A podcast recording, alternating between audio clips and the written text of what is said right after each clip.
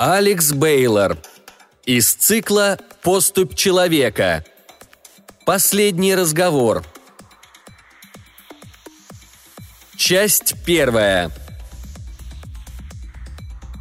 Врачи увезли Оливию в реанимацию минут 20 назад, но для него это время тянулось бесконечно долго.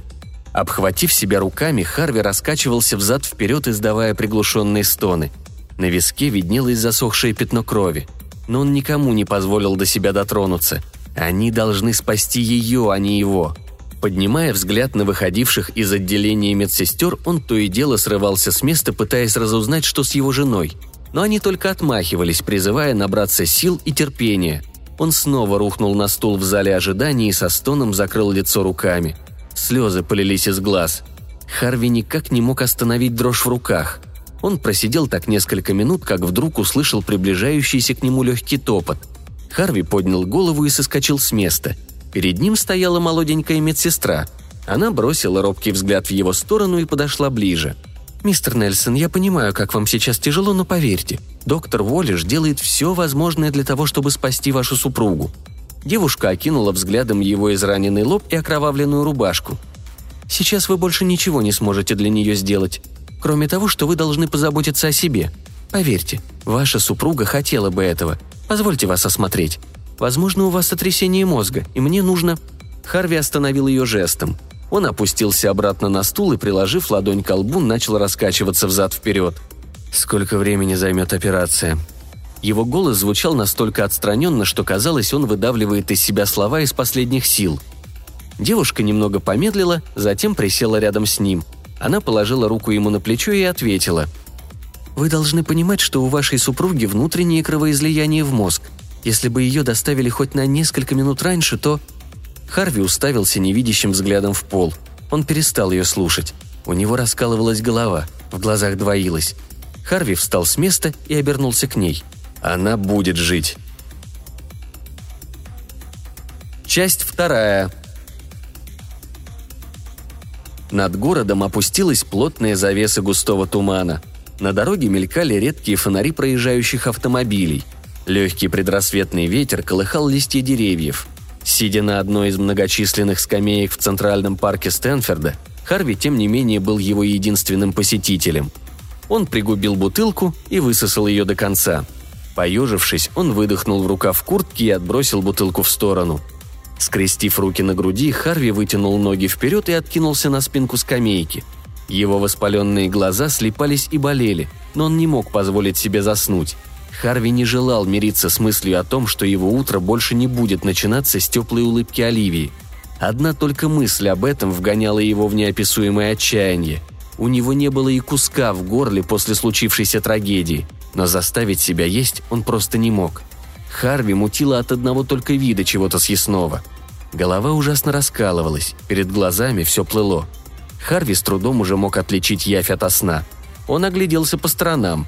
Вдалеке у причала, возле каменного моста, соединяющего оба берега парка, был пришвартован прогулочный катер. В эту секунду Харви сразу же начал подсчитывать в голове возможную глубину этого пруда. Мысль о сведении счетов жизнью посетила его еще в отделении реанимации – с тех пор он думал об этом постоянно, выгадывал любой подвернувшийся случай.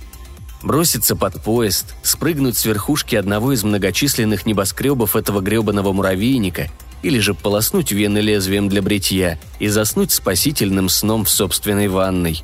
Но Харви не мог перестать себя винить в смерти любимой, ведь это он был за рулем, когда огромный тягач врезался на перекрестке в его тигуан. Он должен был его заметить, постараться вильнуть в сторону, вдарить на газ, да что угодно. Но обернувшись в сторону надвигающегося мака, он будто бы оцепенел и не тронулся с места. По парку раздался пронзительный вопль. По лицу Харви потекли слезы. Он не знал, откуда они еще у него берутся. Подавшись вперед, он обхватил голову руками. Протяжно завывая и всхлипывая, Харви раскачивался взад-вперед, пока не ощутил на себе прикосновение чьей-то ладони. «Что ты...» Харви оттолкнул подошедшего, но, не рассчитав силу, повалился на землю. «Ну что же вы, мистер Нельсон?» Ему помогли сесть обратно на скамейку. «Негоже пьянствовать в столь ранний час». Харви с трудом разомкнул слипшиеся от пота и слез глаза и взглянул на незнакомца. Перед ним был худощавый мужчина в темном пальто и шляпе-котелке. На вид ему было не больше 50. В правом глазу у него сидел монокль. Нахмурившись, Харви пробубнил что-то нечленораздельное и отмахнулся от незнакомца. Он попытался нашарить бутылку виски, но, вспомнив, что все выпил, дернулся с места. Пошатываясь, Харви побрел в сторону пруда. Незнакомец последовал за ним. В руках он держал кожаный портфель. «Мистер Нельсон, куда же вы так спешите?» Занималась заря. Тусклые лучики солнца рассеивали исчезающий туман. Мужчина в пальто догнал Харви и схватил его за руку. «Позвольте вам помочь». Харви высвободил руку и, замахнувшись, попытался нанести удар – но незнакомец парировал удар, вовремя отступив в сторону. Харви поскользнулся и рухнул на землю. «Да чем ты мне поможешь?» Ударившись лицом об асфальт, он сломал себе нос. Тем не менее, Харви сразу же поднялся и, выпрямившись, харкнул кровью в ноги незнакомца. «Оставь меня в покое!» Он утер нос тыльной стороной руки и пошел дальше. Мужчина покачал головой и двинулся следом. Через минуту Харви уже подошел к мосту. Схватившись за парапет, он произнес сдавленным голосом. «Прости меня, Оливия». «Нет, Харви, стойте!» Харви перелез через парапет моста, но, услышав свое имя, остановился. Он повернул голову в сторону незнакомца. «Откуда ты меня знаешь?» «Я знаю вас, мистер Нельсон, потому что вы сами подавали заявку на участие в нашей программе». Человек в шляпе сделал несколько шагов вперед. «Меня зовут Лейтон Крэсвелл, и я здесь насчет вашей супруги. Харви резко переменился во взгляде. «Что? Вы... вы сможете ее вернуть?» Собеседник покачал головой. «Боюсь, что это невозможно, Харви. Таких услуг мы не предоставляем». Он раскрыл портфель и вынул тоненькую прозрачную папку. «Но мы можем устроить вам с ней последнюю встречу». Харви не сразу смог осознать услышанное. Неужели он еще раз сможет встретиться с Оливией? Он никак не мог смириться с мыслью о том, что даже не успел нормально с ней попрощаться. И, пожалуй, лучше возможности, чем это, больше не представится. Он обернулся в сторону пруда. У кромки темной воды на ветру колыхались густые заросли камыша. Харви вгляделся в розоватую полоску горизонта и улыбнулся. «Я вас слушаю». Часть третья. Через полчаса они сидели за завтраком в одном из французских кафе на Мейнелл-стрит. Слушая рассказ Лейтона Кресвелла, Харви умял пару круассанов с черничным джемом. Процедура включает в себя три этапа. Сначала наши доктора тестируют ваше сознание на предмет различных изъянов и отклонений, а они, поверьте, есть у любого из нас. И в данном случае важна конкретика. Все ваши детские травмы, переживания, психические болезни, если таковые имеются – он сделал глоток кофе и продолжил. Затем все ваши воспоминания загружаются в машину, и сознание оказывается внутри симуляции, в которой вы встретитесь с Оливией. На основе ваших воспоминаний машина самостоятельно подберет наиболее подходящую для разговора локацию. Тем не менее, вы сможете внести несколько пожеланий нашим специалистам. На все про все у вас будет не больше получаса – все это время, пока Крэсвелл вводил Харви в курс дела, он слушал его с предельной внимательностью, ни на секунду не перебивая. И только после того, как Лейтон замолчал и вопросительно уставился на Харви, ожидая его реакции, последний спросил. «Она... она будет настоящей? То есть, я имею в виду, какой версии Оливии она будет? У нее будут все воспоминания, вплоть до последних секунд, до самой катастрофы?» Лейтон коротко кивнул. «Как я уже сказал ранее, Цель деятельности нашей компании заключается в том, чтобы дать людям возможность достойно попрощаться со своими любимыми. Ведь зачастую Господь отбирает у нас их столь неожиданно, что порой сомневаешься в справедливости его решений. Он отвел взгляд в сторону и на какое-то время замолчал. Харви решил его не прерывать и позволил выдержать паузу. Сейчас ему уже не казались голословными слова этого человека о том, что их фирма набирает сотрудников, всецело понимающих пережитую боль и страдания своих клиентов. Он видел эту боль в его глазах. Лейтон тоже кого-то потерял. Но вы можете самостоятельно выбрать нужный вам период жизни. Это может быть версия вашей супруги с ее воспоминаниями о том дне, когда вы только познакомились, или же день вашей свадьбы. Однако я думаю, что вас интересует не это. Лейтон пристально всмотрелся в Харви. Его губы и руки вновь задрожали – Сознание вашей супруги все еще функционирует. Харви провел ладонью по волосам и облокотился локтем о стол. Уголки его губ разошлись в улыбке. Часть четвертая. Во время погружения в симуляцию вы почувствуете головокружение, тошноту, у вас повысится температура тела, пульс превысит 160-170 ударов в минуту. Но не беспокойтесь, мы вколем вам нитрадицин, который будет поддерживать нормальную работу сердца в течение 20 минут. Харви недовольно поежился, обернувшись в сторону доктора. «Мистер Крэсвелл сказал, что у меня будет около получаса». Доктор Хелвуд взглянул на него поверх очков и кивнул в сторону папки на столе. «Вы должны понимать, мистер Нельсон, что я и так иду на огромный риск, позволяя вам пребывать в симуляции столь длительный период времени.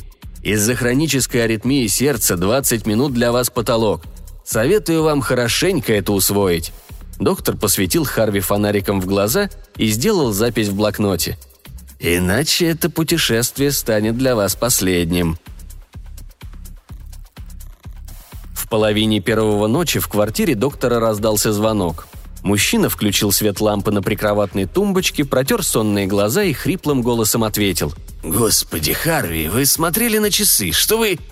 «Да-да, доктор, извините за столь позднее беспокойство, но меня все это время беспокоит один вопрос. Что произойдет с моим мозгом в том случае, если я не вернусь обратно? Существует ли возможность поддерживать его функционирование?» Последовала непродолжительная пауза. «Для совершения подобных операций у нас существуют криокамеры», если понизить температуру вашего тела, скажем, до минус 300, то мозг продолжит функционировать. Но, мистер Нельсон, почему вы... Доброй ночи, доктор Хелвуд. Спасибо, что уделили мне время и простите еще раз за беспокойство. Харви отключил телефон и сел на край кровати. Он принял это решение, почти не задумываясь. По дороге домой после контрольного обследования перед завтрашней симуляцией Харви никак не мог выкинуть предостережение доктора из головы – а хочет ли он вообще возвращаться назад? Зачем ему мир, в котором он больше не сможет жить со своей любимой? Для чего обрекать себя на вечные страдания в мире, больше не имеющем для него никакого смысла? Все свои радости и переживания, взлеты и падения он переживал рука об руку с Оливией. Она была для него опорой, без которой он больше не сможет сделать ни шагу. Она была для него целой вселенной. Она была его жизнью. Часть пятая. Харви почувствовал легкое покалывание по всему телу. Доктор подсоединил к его телу последний шнур и задержал на юноше внимательный взгляд. «Помните, мистер Нельсон, не больше двадцати минут». Улыбнувшись, Харви коротко кивнул и закрыл глаза. Через пару мгновений по всему телу прошел мощный поток энергии. Сверкнула яркая вспышка, и Харви погрузился в сон – когда Харви раскрыл глаза, он сразу же узнал место, в котором оказался. Он стоял перед входными дверями кафетерии на Мейбл-стрит, их любимое с Оливией заведение. Он даже и не смог бы точно сказать, сколько раз они здесь бывали. В этом месте они праздновали дни рождения, отмечали годовщину свадьбы и любили просто отдыхать после тяжелых трудовых будней. На улице стоял едва различимый светло-сиреневый туман. Ничего подобного Харви прежде никогда не видел – Оглядевшись по сторонам, он не заметил ни единой живой души. Пустые автомобили стояли возле заправочных колонн, ни единого пешехода на тротуарах, не было слышно даже пения птиц. Сделав пару шагов вперед, Харви взялся за ручку двери и дернул ее на себя. Внутри помещения стоял все тот же туман. Все столики, кроме одного, были свободны. Она сидела на их любимом месте возле музыкального автомата – на заднем фоне играла «Любовь моей жизни» в исполнении Фредди Меркури. Песня, под которой они впервые поцеловались на школьном выпускном. Харви приложил ладонь к губам. «О боже!» На ватных ногах он подошел к ее столику. Оливия откусила кусочек своего любимого вишневого пирога и улыбнулась, глядя ему прямо в глаза. Тоненькая слезинка скатилась по его щеке. Харви упал на колени и схватил ее за талию. «Ох, Оливия!» Он прошептал ее имя, едва ли веря своим глазам. «Оливия, это правда ты?» Она сжала его трясущуюся ладонь и подняла Харви с пола. Оливия заключила его в свои теплые объятия и разрыдалась. «Да, дорогой, это я». Харви смахнул слезу с ее глаз и, крепко обхватив вокруг талии, поцеловал. Он старался насладиться этим моментом как можно дольше. Харви не мог себе представить, как бы и дальше жил без запаха ее волос, ее чарующего голоса, ее нежных прикосновений, ее лучезарной улыбки и ее неиссякаемого оптимизма, поддерживающего в нем веру в жизнь в самые трудные моменты. Оливия прервала его размышления. «Но, Харви, что ты здесь делаешь?» Лицо Оливии исказило выражение ужаса и отчаяния. «Тебе нельзя здесь находиться!» Ее губы дрогнули – Девушка отстранилась от Харви и закрыла лицо руками. «Господи, Харви, что же ты наделал?» Харви улыбнулся и снова прижал ее к себе. «Ох, милая, боюсь, я и сам до конца не понимаю, что я наделал». Оливия положила голову на его плечо. «Даже в самых заветных мечтах я не мог себе представить, что мне выпадет шанс разделить с тобой вечность». Он почувствовал горячее дыхание на своей щеке. Харви прильнул к ее губам – Прошли долгие секунды, прежде чем она посмотрела на него и нежно улыбнулась.